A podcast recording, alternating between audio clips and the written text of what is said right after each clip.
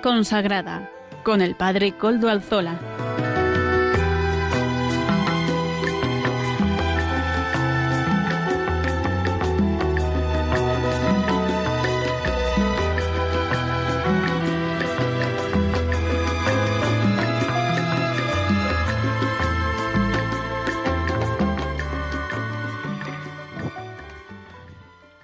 Buenas tardes, hermanos, amigos y oyentes. Hoy es jueves y son las cinco de la tarde, una hora menos en las Islas Canarias. Es por tanto la hora de vida consagrada en Radio María. Les saluda con sumo gusto Padre Coldo Alzola, Trinitario.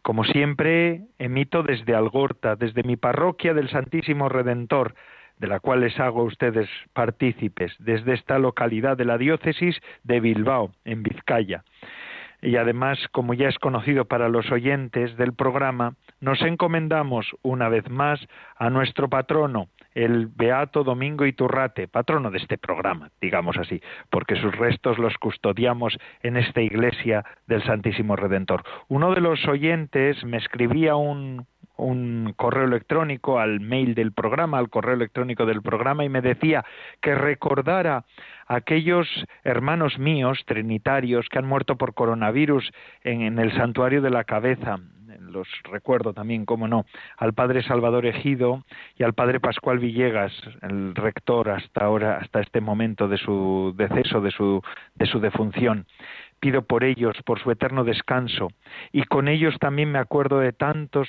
hombres y mujeres, consagrados y consagradas, pero también laicos, tantos hombres y mujeres que han muerto a causa del coronavirus. Vamos a tener un recuerdo agradecido por ellos al Señor y también una petición para que el Señor los acoja en su reino eterno, les conceda la paz, perdone todos sus pecados y puedan reinar con Él eternamente. Lo pedimos, lo pedimos. Sé que esta pandemia ha causado tanto dolor. Por eso, haciéndome eco de lo que me decía este oyente, no voy a decir su nombre, lo mantengo en anónimo, ¿verdad? En el anonimato, él sabe que quién es, pues voy a recordar a estos dos hermanos míos, como no, y a tantos otros. Vamos a pedir por todos ellos.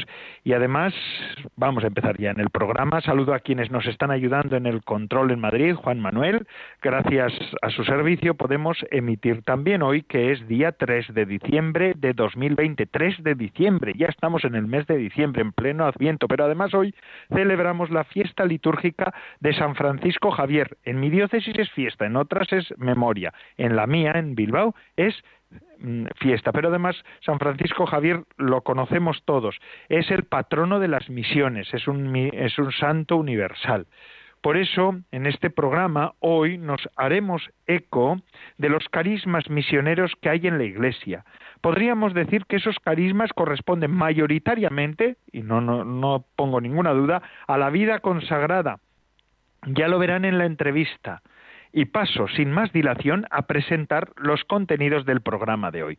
Comenzaremos con las noticias de vida consagrada que desde Eclesia nos ofrecen semanalmente. Hoy contaremos con la participación de la misionera Teresa Rodríguez del Verbum Dei, misionera del Verbum Rey, en la sección de entrevista don Joaquín López de Andújar y Cánovas del Castillo, obispo emérito de Getafe y miembro de la Comisión Episcopal de Vida Consagrada, hoy va a ofrecernos su eh, la sección La voz de los pastores y ese comentario sobre la Fratelli Tutti del Papa Francisco. Amaro Villanueva nos presenta, como todas las semanas, el espacio Música para Evangelizar. Del monasterio de las Agustinas de Sotillo de Ladrada, el monasterio de la Federación de la Conversión, nos de la conversión de San Agustín, nos ofrecen el comentario sobre la Laudato Si, la encíclica del Santo Padre el Papa Francisco. Las dominicas del Lerma nos acercan la liturgia del domingo. Nuestras hermanas contemplativas nos enseñan a gustar con mayor profundidad la liturgia del Día del Señor. Además, no se olviden que todas las semanas les dejamos un detalle para un buen sabor de boca. Nos lo ofrece también la hermana Silvia Rozas de Eclesia. Ya saben que se pueden poner en contacto con el programa por medio del correo electrónico del mismo, como este oyente que me ha, me ha recordado a estos dos hermanos míos. Ya saben cuál es, pero se lo, se lo recuerdo. Vida consagrada, tal como el programa, vida consagrada arroba radiomaria.es. Ustedes pueden escribirme a él y yo mismo les contestaré. Recuerdo que desde ya nos pueden escuchar por medio de los podcasts de la web. Ya no suben el nuestro, no lo olviden. Y así, pues, sin más dilación, comenzamos con, con, los contenidos del día de hoy. Comenzamos conectándonos con la hermana Silvia Rozas de las Hijas de Jesús, que semanalmente nos presenta las noticias de la vida consagrada, ya que ella está ejerciendo su tarea ahora como directora de la revista Eclesia que todos conocemos. Adelante, hermana Silvia. Muy buenas tardes, Padre Coldo. Esta tarde quiero hablarte de un foro sobre movilidad humana y su dimensión religiosa que se celebró ayer en la Conferencia Episcopal Española de manera virtual. Se habló de las situaciones de vulnerabilidad que ya existían antes de la pandemia para los migrantes, pero ahora, en este momento que vivimos, se nos ha mostrado esta cara tan dolorosa de las personas.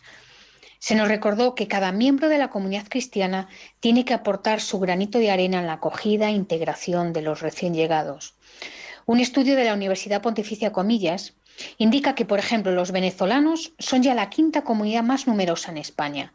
La mitad de ellos, aproximadamente, pidieron ayuda a alguna institución de la Iglesia cuando llegaron a España, especialmente alimentos, empleo y ayuda espiritual y psicológica. Canarias es precisamente su segundo lugar de destino, solo superada por Madrid. Algo normal si se tiene en cuenta el número de migrantes que en su día partieron hacia el país caribeño desde estas llamadas Islas Afortunadas. En este foro intervino también el subsecretario de la sección Migrantes y Refugiados del Dicasterio para la Promoción del Servicio Humano Integral, el padre Fabio Baggio. Indicó que hay que preparar a la comunidad cristiana para que esté dispuesta a la acogida y a la integración. A veces, según aseguró, no tenemos encuentros para no tener desencuentros. Y esto es la negación de lo que está pidiendo el Papa Francisco en su llamamiento a una cultura del encuentro. Pues cuando se hacinan los inmigrantes en las Islas Canarias, vemos varias caras de la inmigración, pero la verdadera es la de la alta temporalidad en el empleo, salarios bajos e irregulares, altas tasas de paro agravadas ahora por la pandemia, con una situación especialmente dramática, por ejemplo, para empleadas de hogar y temporeros. Eso por no hablar de las devoluciones en caliente y la trata de personas. Esta es la verdadera cara de la inmigración. Padre Coldo, por otra parte, siguiendo con el tema de educación que en otro momento ya hemos comentado, los obispos siguen apostando por el acuerdo educativo.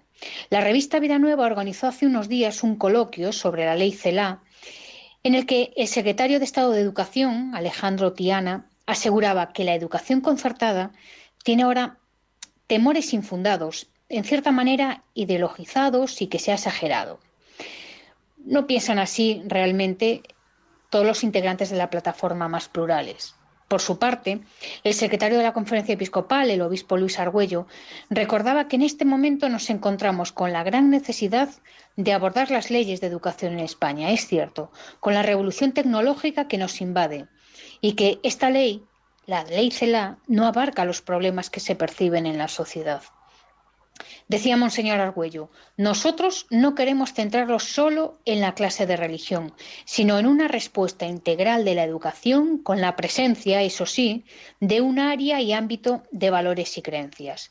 Tiene que ser posible cultivar la identidad y al mismo tiempo cultivar el diálogo. Son palabras de don Luis Argüello.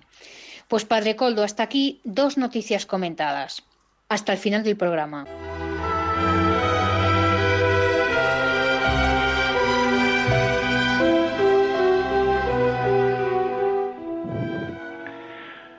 Muchas gracias, hermana Silvia Rozas, directora de la revista Eclesia, por su colaboración y eso, le esperamos al final del programa. Y a ustedes, oyentes, como les decía al comienzo del programa, hoy conectaremos con Teresa Rodríguez, misionera del Verbum Dei. Su carisma, entre los muchos que hay en la Iglesia, nos habla de la dimensión misionera de la Iglesia. Además, el del Verbum Dei nos dice que hay nuevas formas de vida en la Iglesia, en el seno de la Iglesia. Por eso nos parece un lujo contar hoy con su participación. Primero como misionera, y segundo como miembro de un instituto nuevo dentro de la Iglesia, porque Teresa Rodríguez Arenas nació en Colombia, Bogotá, en Bogotá, Colombia más bien, y es misionera desde 1978.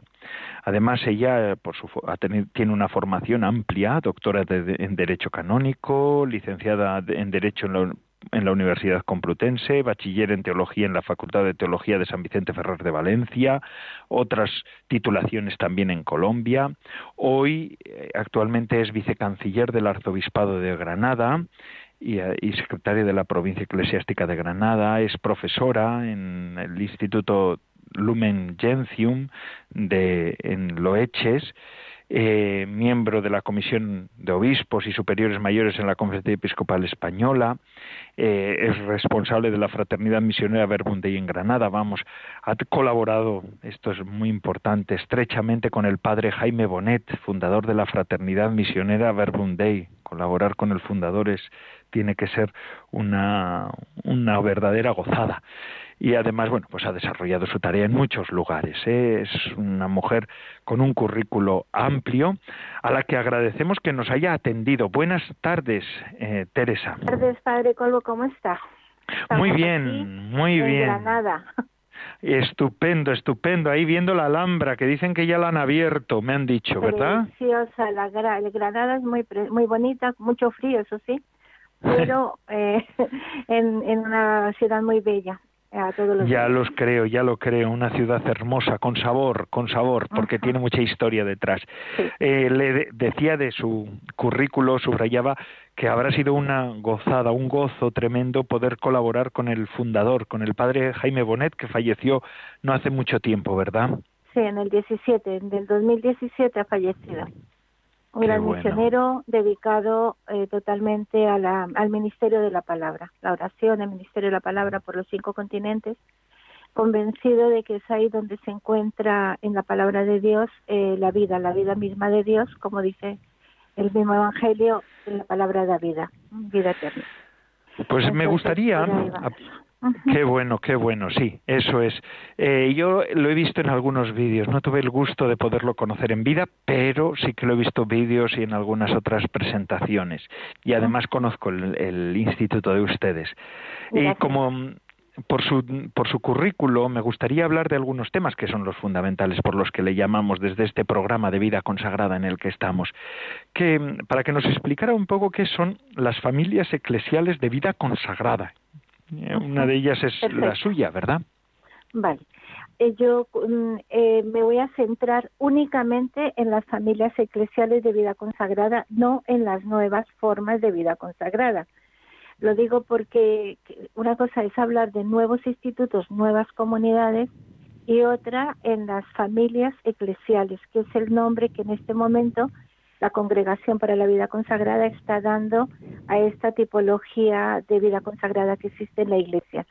Sé que el tiempo es muy corto, intentaré ir lo más rápido que pueda, pero intentar ir a lo esencial en este sentido, ¿no? Porque en general la vida consagrada hunde las raíces en el Evangelio, todas las formas de vida consagrada.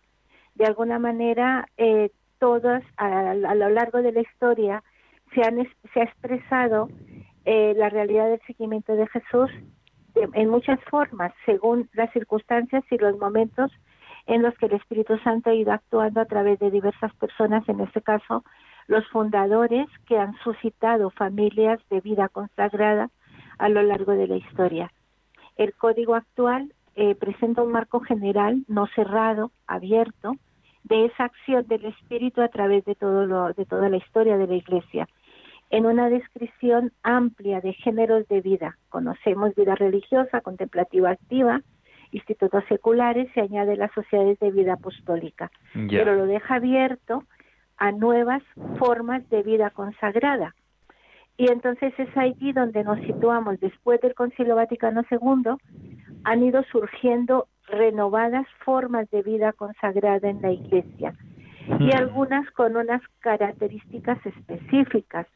En este sentido, las familias eclesiales es aquellas instituciones, realidades eclesiales, que han surgido en el eh, contemporáneos al concilio o después y que tienen como criterio fundamental, como rasgo específico, el que dentro del seno de esa realidad eclesial existe una experiencia de diversidad de vocaciones, plurivocacional. Es decir, existe dentro de una misma organización o estructura organizativa diversos miembros, miembros célibes, hombres y mujeres, miembros clérigos y laicos.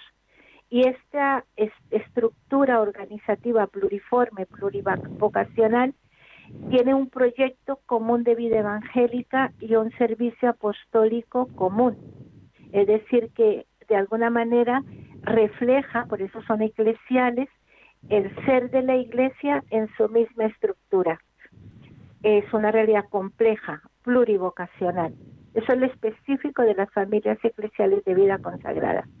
En, actualmente se han dado muchas nuevas realidades dentro de la iglesia de vida consagrada, pero estas específicas que llamamos eclesiales de vida consagrada, familia es lo específico. Poder expresar dentro de su seno la eclesialidad misma de la iglesia. En este sentido, en España ha tenido como una grandeza, eh, como privilegio de alguna manera, hay tres institutos nacidos en España que tienen esta misma realidad, que son de derecho pontificio y con extensión universal, que en este sentido están en España me parece importante. Una es la Fraternidad Misionera Verbundey, que nace en Mallorca, en, eh, aquí en, Mallorca, Juan Jaime Bonet, eh, Bonet el Instituto de Cristo Redentor Idente, Misioneras y Misioneros Identes, que nace también aquí en España, en Madrid, con reconocimiento en el 2009 de Derecho Pontificio, y la obra de la Iglesia, que nace en Sevilla, que tiene también reconocimiento en el año 1998. Muy bien. ¿Y cómo, cómo se va dando el, el camino del reconocimiento canónico de estas nuevas formas, de estas familias eclesiales de vida consagrada? Sí, esta es una de las grandes preguntas que están, ¿no?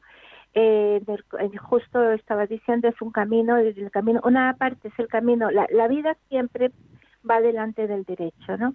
Las instituciones nacen desde el Concilio Vaticano, son ya más de 60 años en algunas de estas nuevas instituciones y poco a poco la Iglesia eh, ha ido saliendo al paso a estas realidades que se extienden a nivel universal eh, con, con diferentes criterios, ¿no? Van marcando criterios donde lo primero, claro, están fundamentadas en la eclesiología de la comunión, fundamentalmente, con la espiritualidad trinitaria, y se ha ido dando desde el Vaticano, desde la Santa Sede, que es la única que tiene posibilidad, no los obispos, los obispos acompañan y disciernen, y es la Santa Sede la que aprueba directamente el, la, las realidades de las nuevas comunidades en general y más concretamente de esto que se llama las nuevas formas de vida consagrada. En el, se han ido dando varios criterios, la Santa Sede ha ido como dando, eh, vamos a decir, orientaciones marcos, donde la institucionalización se ha ido progresivamente aclarando. Estoy diciendo que es un proceso de discernimiento bastante eh, complejo. Se han realizado muchos congresos a nivel internacional jornadas o congresos en Roma eh, orientado y es lo, lo, bonito diría como la novedad en esto es que se está actuando en comunión la jerarquía con las nuevas instituciones. Son congresos donde participa el prefecto el secretario de la congregación peritos expertos los superiores generales de todos los diferentes institutos eh, para ir buscando en común cuál es la novedad eh, jornadas de estudio, reflexiones. También la conferencia episcopal se ha hecho un seminario de estudio, de reflexión a través de la Universidad de San Damaso, también varias jornadas de reflexión, aquí concretamente en España. eh, y se va trabajando al unísono. Esa experiencia es novedosa en el sentido de la intercongregacionalidad. Seminarios a nivel internacional, tanto en España como en Italia, donde participan los superiores generales de los diferentes institutos, los fundadores incluso, y también con eh, la jerarquía, con la Santa Sede y con los obispos de los determinados lugares. Estamos en un acompañamiento eclesial, diríamos así, de gran discernimiento y que retoma pues ese trabajo de mutuas relaciones en el que la Iglesia también se encuentra, ¿no? Qué bueno. Um, es interesantísimo, es un tema apasionante, interesante, claro, es complejo y por eso también a veces pues necesita mucha explicación. Muy bien, Teresa, pues muchísimas gracias, misionera del Verbum por habernos dado este hueco en su tiempo, en su agenda, para podernos explicar también esta forma nueva, esta, esta situación de los nuevos, de estos institutos. Muchísimas gracias, de las familias eclesiales de vida consagrada. Gracias. Vamos a continuar con nuestro programa. Buenas tardes, ¿eh, Teresa? Buenas tardes y muchas gracias. A usted, a usted. Vamos a continuar con nuestro programa y ahora vamos a escuchar la cuña, la cuña de este tiempo de Adviento de Radio María.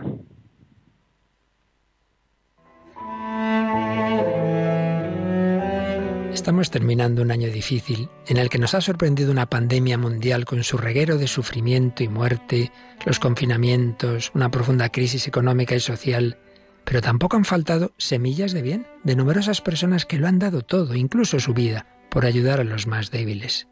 En Radio María también hemos experimentado, junto a muchas dificultades y dolor, la alegría de ser una gran familia. Si por nuestra parte nos hemos esforzado en sostener la fe y oración de todos, en alimentar la esperanza, acompañar a ancianos y enfermos, de la vuestra hemos recibido infinidad de testimonios sobre el bien recibido a través de nuestras ondas y mensajes de oración por nuestro personal y voluntarios. También nos ha impresionado el gran número de personas agradecidas que, en plena crisis, han querido aportar sus donativos, aunque fueran pequeños, para extender esta radio evangelizadora. El Adviento es una nueva ocasión para anunciar, de la mano de la Inmaculada, la luz de la esperanza, más fuerte que todas las tinieblas del mal. Estamos seguros de seguir contando con tu ayuda para hacerlo. Puedes informarte de cómo colaborar llamando al 91 822 8010 o entrando en nuestra página web radiomaria.es. Con María se puede.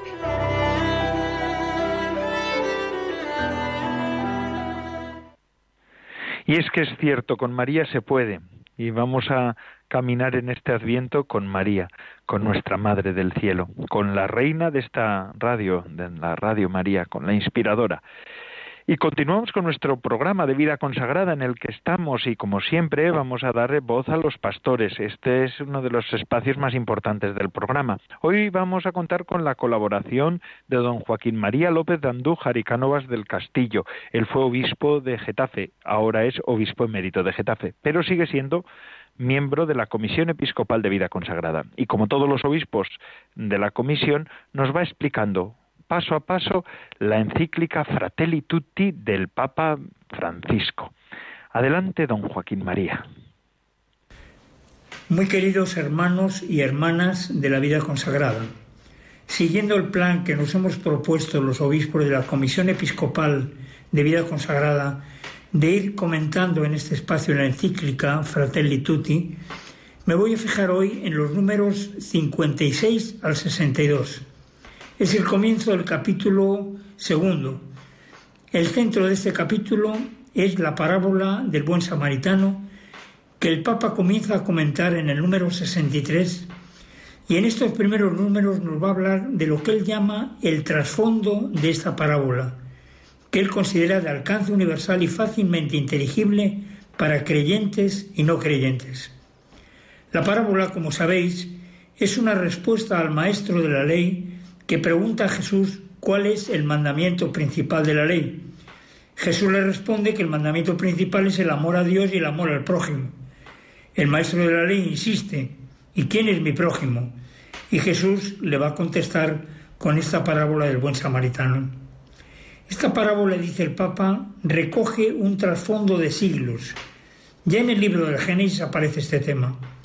Caín ha matado a su hermano Abel y Dios le pregunta, ¿dónde está tu hermano Abel? La respuesta, dice el Papa, es la misma que frecuentemente damos nosotros. ¿Acaso soy yo guardián de mi hermano? Nosotros quizá lo digamos de otra manera. A mí, ¿qué me cuentas? Yo no tengo medios, ni ganas, ni tiempo para abordar ese problema.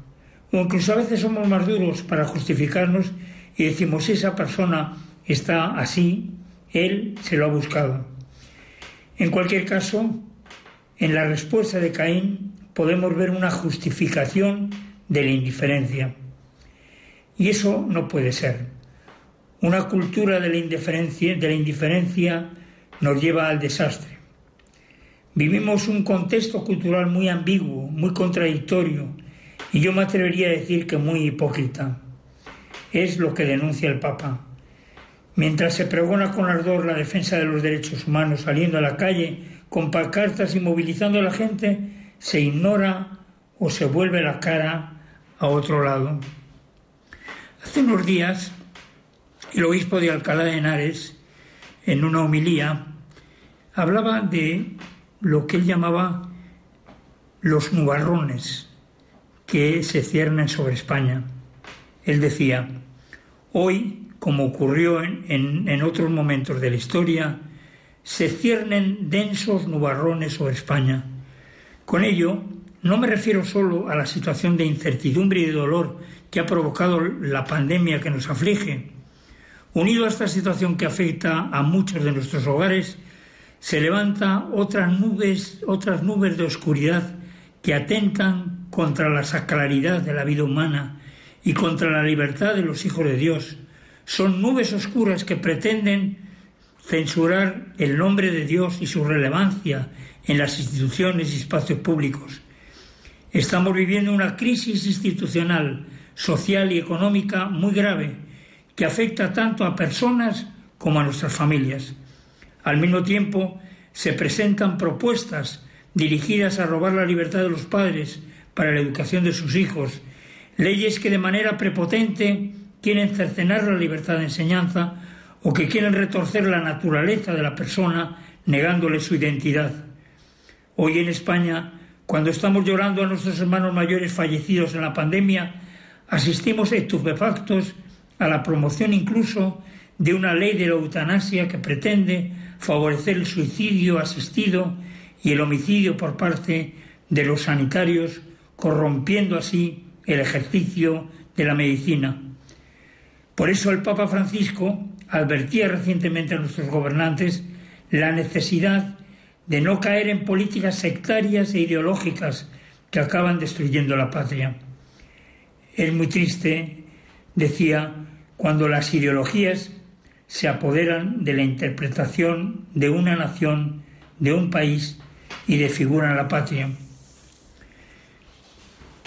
En las tradiciones judías sigue diciendo el documento de Fratelli Tutti, el imperativo de amar y cuidar al otro parecía restringirse a las relaciones entre los miembros de una misma nación. El antiguo precepto del Levítico, el amarás a tu prójimo como a ti mismo, se entendía ordinariamente como referido a los integrantes de un mismo pueblo o nación. Sin embargo, especialmente en el judaísmo que se desarrolla después de fuera de la, de la tierra de Israel, los confines se fueron ampliando. Apareció la invitación a no hacer a los otros lo que no quieras para ti. Y más adelante, el deseo de imitar las actitudes divinas llevó a superar aquella tendencia de limitarse a los más cercanos. La misericordia, dice el libro eclesiástico de cada persona, se extiende a su prójimo, pero la misericordia del Señor alcanza a todos los vivientes. En el Nuevo Testamento resonará con fuerza la llamada al amor fraterno. San Pablo nos dice en Gálatas, toda la ley alcanza su plenitud en un solo precepto, amarás a tu prójimo como a ti mismo. Y San Juan nos dirá en su primera carta, quien ama a su hermano permanece en la luz y no tropieza, pero quien aborrece a su hermano está y camina en las tinieblas. Nosotros sabemos que hemos pasado de la muerte a la vida porque amamos a los hermanos Quien no ama permanece en la muerte. Quien no ama a su hermano a quien ve, no puede amar a Dios a quien no ve. Son palabras muy claras, pero para que en ningún caso pudieran las primeras comunidades cristianas caer en la tentación de crear grupos cerrados e aislados, San Pablo exhortaba a sus discípulos a tener caridad entre ellos y con todos. Y en la comunidad de Juan se pedía que los hermanos fueran bien recibidos, incluso los que están de paso. Este contexto ayudará a situar bien el significado de la parábola del buen samaritano, que el Papa pasará a comentar en los números siguientes. Al amor no le importa si el hermano herido es de acá o de allá. Es el amor que rompe las cadenas que nos aíslan y separan, tendiendo puentes. Amor que nos permite construir una gran familia donde todos podamos sentirnos en casa. Amor que sabe de compasión y de dignidad. Para todos, un saludo muy cordial y mi bendición.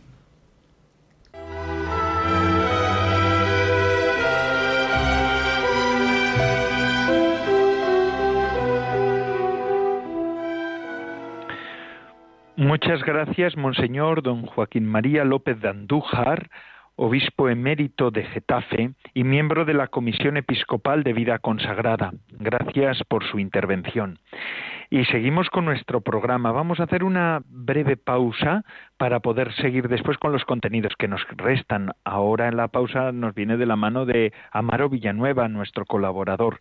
Él mismo es el que nos sube semanalmente el podcast del programa. Y ya saben, ustedes van a la página web de podcast de Radio María y ahí está el de vida consagrada y así lo pueden bajar, lo pueden escuchar, pueden mandárselo a un amigo, lo que deseen. Es para lo que se suele subir agradecemos a Amaro Villanueva, además también agradecemos eh, esto de música para evangelizar este, esta sección. A ver qué música nos trae hoy.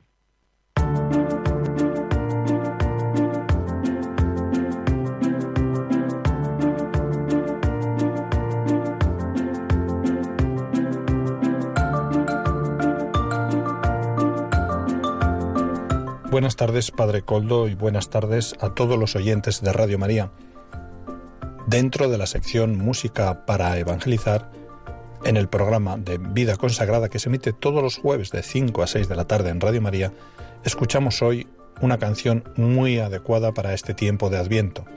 La canción se titula Tiempo de Esperanza. Interpreta Salomé Arricibita. Adelante.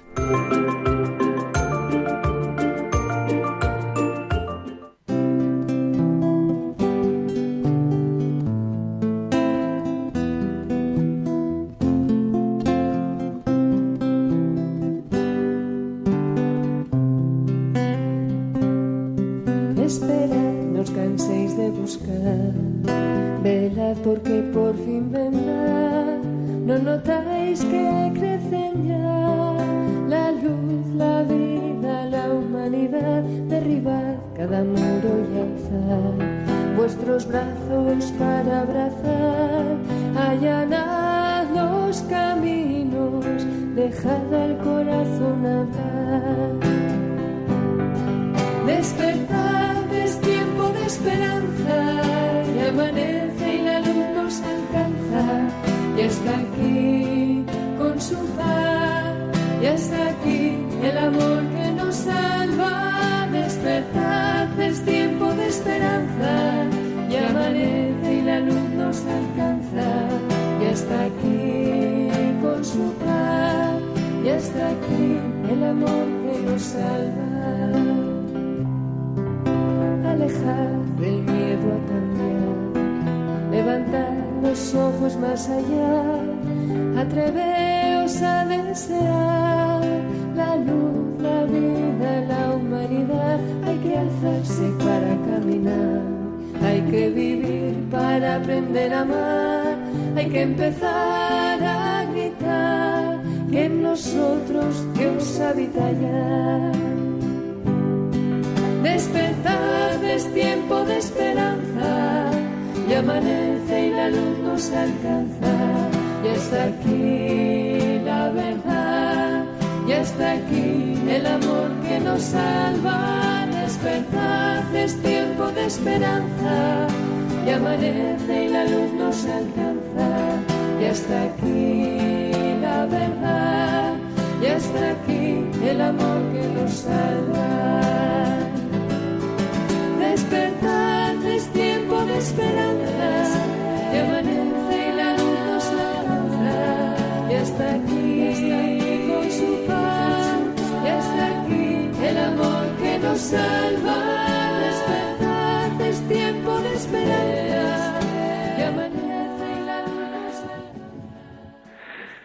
Salomea Ricivita, muchas gracias a Maro Villanueva por su colaboración en este programa y además por traernos a esta cantautora del norte. Yo la conocí hace un año.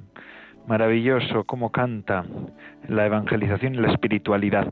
Y continuamos con nuestro programa de vida consagrada en el que estamos. Ahora pasamos a la formación, a la sección de formación, que nos la ofrecen como siempre las Agustinas de Sotillo de Ladrada de la de la de la Federación de la de la Conversión de San Agustín y nos ofrecen su comentario sobre la Laudato Si del Papa Francisco, la ecología verdadera. Adelante, hermanas.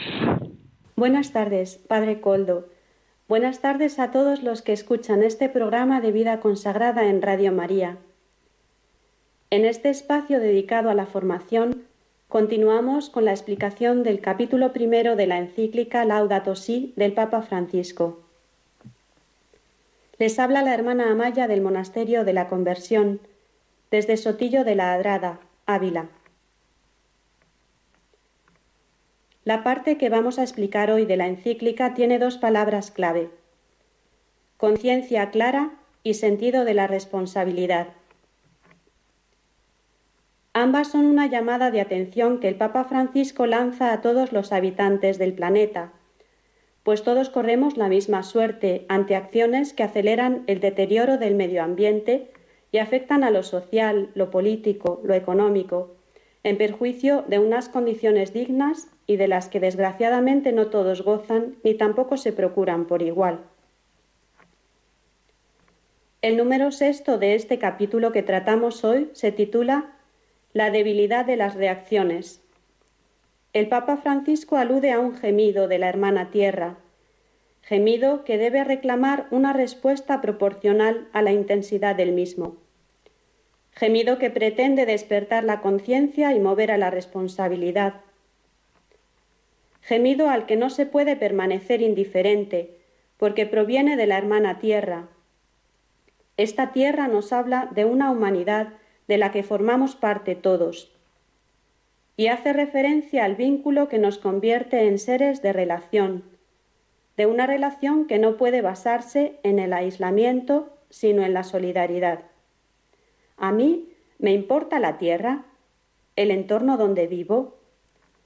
Soy consciente del sustento y los beneficios que recibo de ella cada día. Y me importan todos aquellos que me han precedido porque son transmisores de esa vida que yo he recibido. ¿Me importan aquellos con los que convivo en el presente y los que vendrán en el futuro? porque cada uno está llamado a custodiar la riqueza de esta biodiversidad que no nos pertenece. El Santo Padre nos revela una verdad universal, invitándonos a ser coherentes con ella, a descubrir que la aportación de cada uno es necesaria para unirse en la transformación del mundo y de las estructuras dañinas o injustas que impiden hacer de él un lugar de paz, belleza y plenitud. Los políticos, economistas, científicos deben trabajar juntos para que este proyecto común de cuidar el planeta no fracase, o bien por intereses particulares o egoístas de unos y otros, que no responden a la verdad y el bien de todos, en relación a la dignidad de la persona, al derecho a un trabajo digno, y a un bienestar que cubra las necesidades básicas de todo individuo. La biodiversidad y unicidad de la Tierra nos habla de una riqueza capaz de abastecer a todos sus habitantes en lo necesario para vivir, y de una fraternidad universal, en la que no se privilegia a nadie en detrimento de otro, atendiendo las necesidades de las generaciones actuales, incluyendo a todos, sin perjudicar a las generaciones futuras. Son palabras del Papa en el número 53. Hoy, por tanto, somos responsables unos de otros más que nunca en este mundo globalizado, interconectado. El Papa Francisco nos habla de algunos elementos que destruyen el medio ambiente y la cultura de las civilizaciones con su peculiaridad y diversidad, frustrando este proyecto de la creación. Habla de la falsedad de las guerras, de las armas nucleares y biológicas, y de tantos otros sistemas o estructuras creadas por el hombre, que llevan un disfraz de nobles reivindicaciones, pero que provocan división, destrucción y paralización de la cadena de la vida que se nos ha encomendado custodiar y transmitir, con la expresión de la Conferencia Episcopal de Latinoamérica, arrasando irracionalmente las fuentes de vida. Como punto conclusivo de nuestra explicación, destaca la preocupación del Papa Francisco por el cuidado de la casa común, motivo de la encíclica, que conlleva una pregunta ineludible. ¿Qué estamos haciendo con la creación? Y que él mismo responde con palabras de San Juan Pablo II. Se impone una conversión ecológica global. Por tanto, cuidar al ser humano y al mundo la vida que hemos recibido como don supone un cambio profundo en el estilo de vida, en los modelos de producción y en el consumo de la sociedad. El Papa Francisco propone para todos un desafío que mueva nuestro mundo en la dirección de un desarrollo sostenible e integral. Para ello se necesita una reflexión seria y profunda, una motivación verdadera, un camino educativo, una maduración y un diálogo entre especialistas que dé como resultado una acción planificada, coherente y eficaz, con participación de todos a distintos niveles de conocimiento, capacitación, repercusión y posibilidades. Para terminar, lanzo algunas propuestas. Si el tema de hoy es la debilidad de las reacciones ante el gemido de nuestra tierra, lo suyo es despertar nuestra conciencia y provocar firmes y decididas respuestas ante esta situación, que se pueden concretar en algunos modos de acción. Primero, si eres indiferente o desconoces este tema, el primer paso es tomar conciencia de ello. Segundo, si no está entre tus preocupaciones principales, recoge información sobre estos temas, cambio climático, contaminación, recursos humanos sostenibles, o los que más afecten a tu entorno, te llamen la atención o simplemente desconozcas. Y pregúntate, ¿qué puedo hacer yo? Tercero, lee la encíclica con detenimiento y anima a otros a hacerlo para que los temas que aborda puedan ser preocupación para muchos.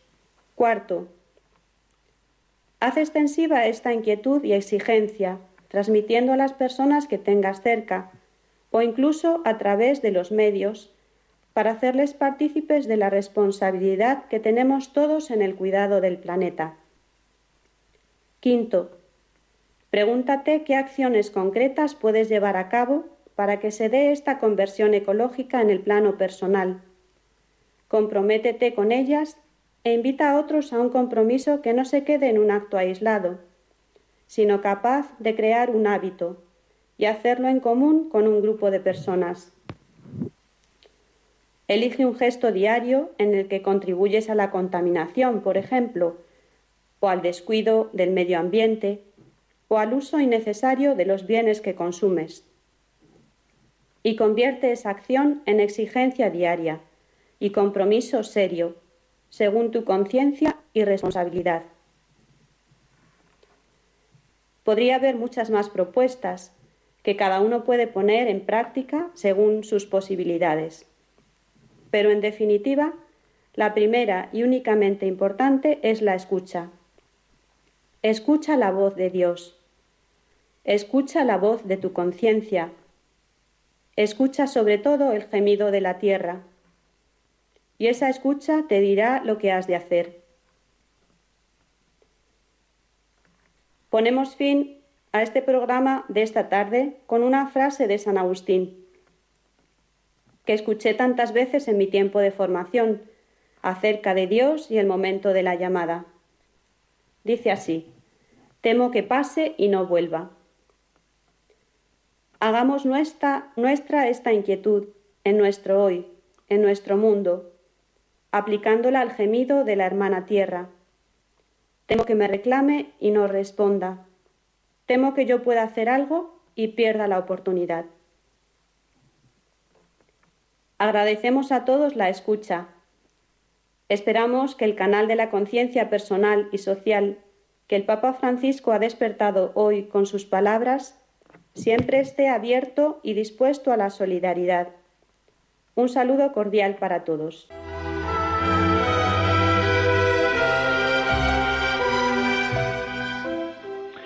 Agradecemos la intervención de la hermana de Sotillo de Ladrada, de las Agustinas de la de la Federación de la Conversión de San Agustín, también hermanas contemplativas.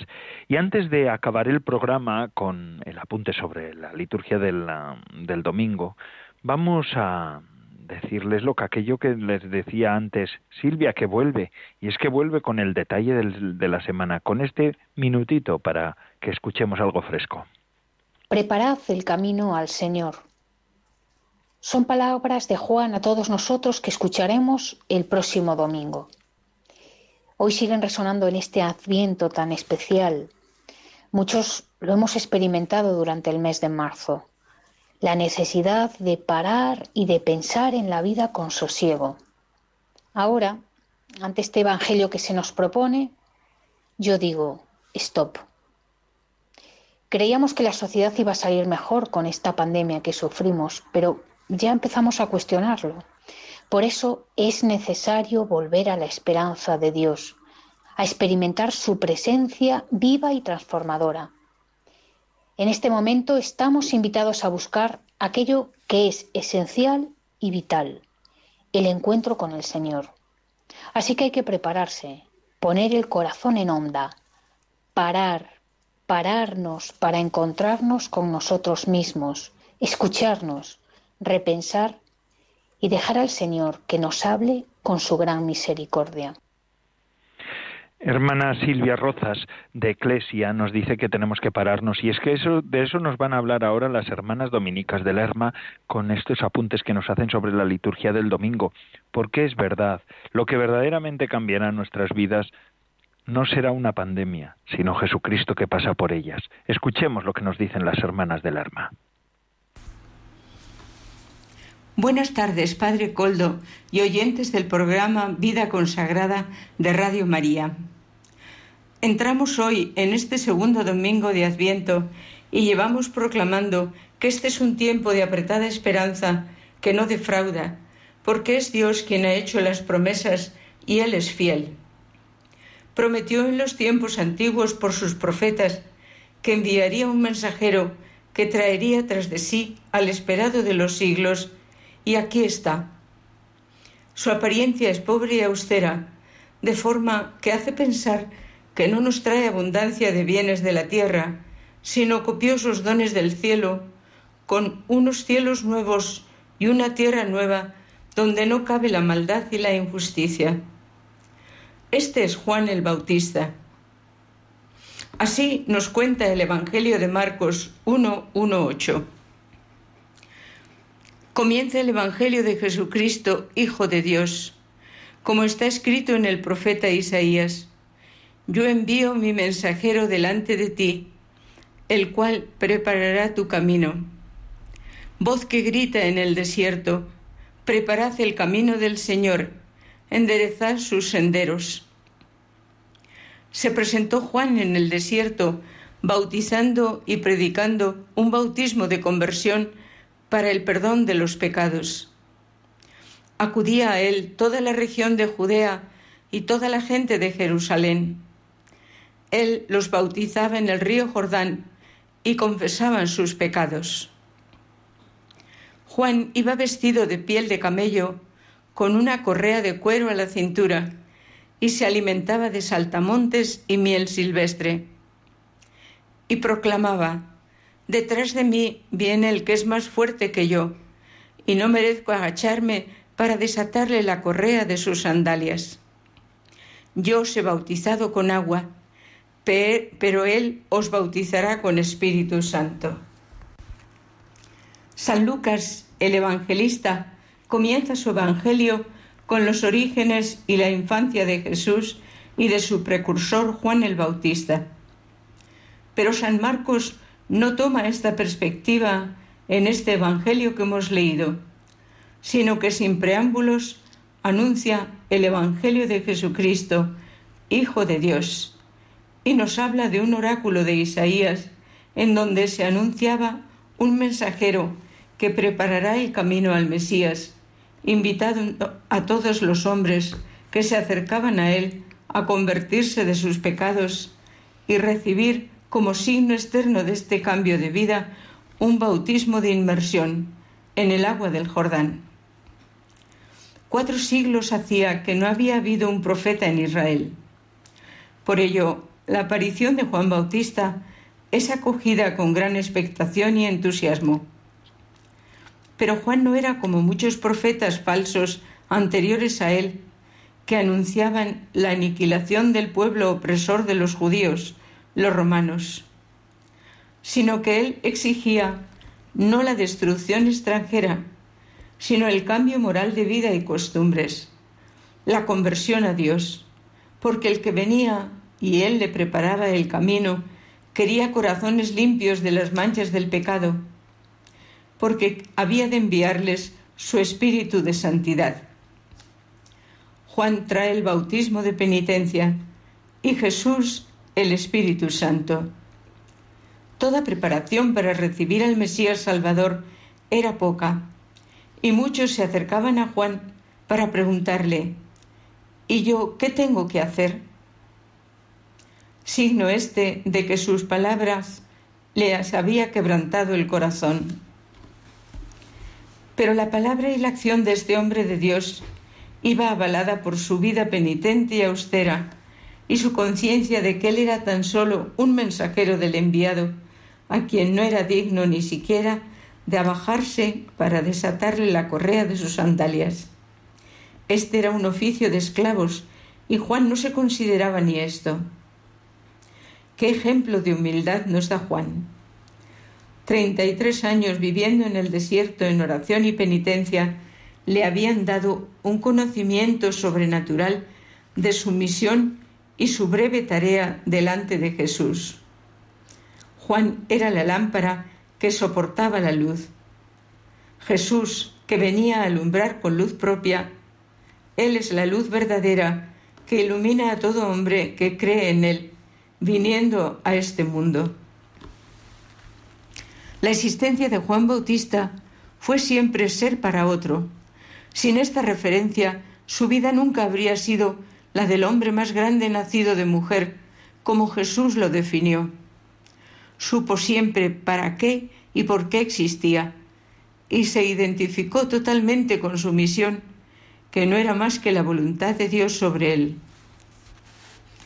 Y pienso en cada uno de nosotros que con frecuencia nos preguntamos por nuestra identidad. ¿Quién soy? ¿Y para qué o para quién existo yo? Tener esto claro es haber encontrado la perla preciosa del Evangelio. De aquí viene el tener en la vida un cimiento sólido como roca que nada ni nadie puede destruir. Jesús ha venido entre nosotros para hacernos saber quiénes somos. Desde luego no existimos en referencia a nosotros mismos, pues no nos hemos dado el ser ni el porqué de nuestra vida. Antes de tener conciencia de ella, todo mi yo está rodeado de ignorancia y preguntas sobre mí mismo. Pero esto no nos tiene que inquietar, porque nuestra vida está a buen seguro en el zurrón de Dios. Y así como nos hizo, porque Él quiso, y solo por amor, con este mismo amor nos va a devolver a los brazos de Dios. Creo que esta era la conciencia de este hombre, Juan Bautista. Quizás todo un poco oscuramente, pero llevado del hilo de la providencia, que sabe lo que hace y por qué lo hace. Creo que nuestro trabajo en este mundo es todavía más humilde que el de Juan, aunque muy importante a los ojos de Dios. Dice el apóstol, después de haber hecho lo que teníamos que hacer, digamos, somos unos pobres siervos. Decir y creer esto, que parece tan sencillo, no es fácil en nuestra naturaleza, que al estar herida siempre quiere levantar un palmo más sobre sus capacidades. Pero si nos ponemos en oración ante Dios, Él que es la verdad de todas las cosas y de nosotros mismos, nos lo hará ver así y creerlo, y le daremos gracias, pues siendo criaturas débiles y pequeñas, con la gracia de Dios haremos cosas mayores. Pero siempre le atribuiremos al Señor el querer y la actividad según a Él le parece. Lo nuestro es alabar y bendecir a Dios, porque es Dios, y con su bondad y poder hace maravillas en sus siervos fieles. Pidamos al Señor la humildad de Juan Bautista.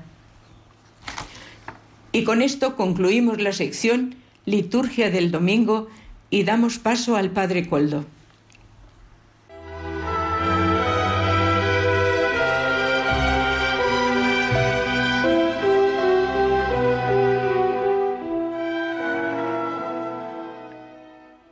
Agradecemos a las hermanas dominicas de Lerma esta sección liturgia del domingo. Ya acabamos nuestro programa, ya estamos ya al final del programa. Eh, recuerdo una cosa, que el sábado día 5 de diciembre, Monseñor Mario Iceta tomará posesión como arzobispo de Burgos y Radio María retransmitirá la ceremonia a las 11 de la mañana desde la Catedral de Burgos, esa catedral famosa y hermosísima. El sábado pasado lo despedíamos de aquí, de la diócesis de Bilbao tan agradable y tan amable siempre, don Mario. Que le vaya muy bien. Le deseo de corazón un ministerio fecundo como el que ha sido el que ha tenido en Bilbao. Y así el programa de vida consagrada de Radio María ha concluido una semana más. Gracias a todos los que semana tras semana nos ofrecen su fidelidad y su compañía. Ahora les dejo con la hora feliz, el espacio dedicado a los más pequeños de la casa. Y además Radio María está a las 24 horas con ustedes. Se despide de todos ustedes pidiendo que oren por mí. Padre Coldo Alzola, Trinitario, yo oro por ustedes, así que háganlo por mí. Hasta la semana que viene, si Dios lo quiere.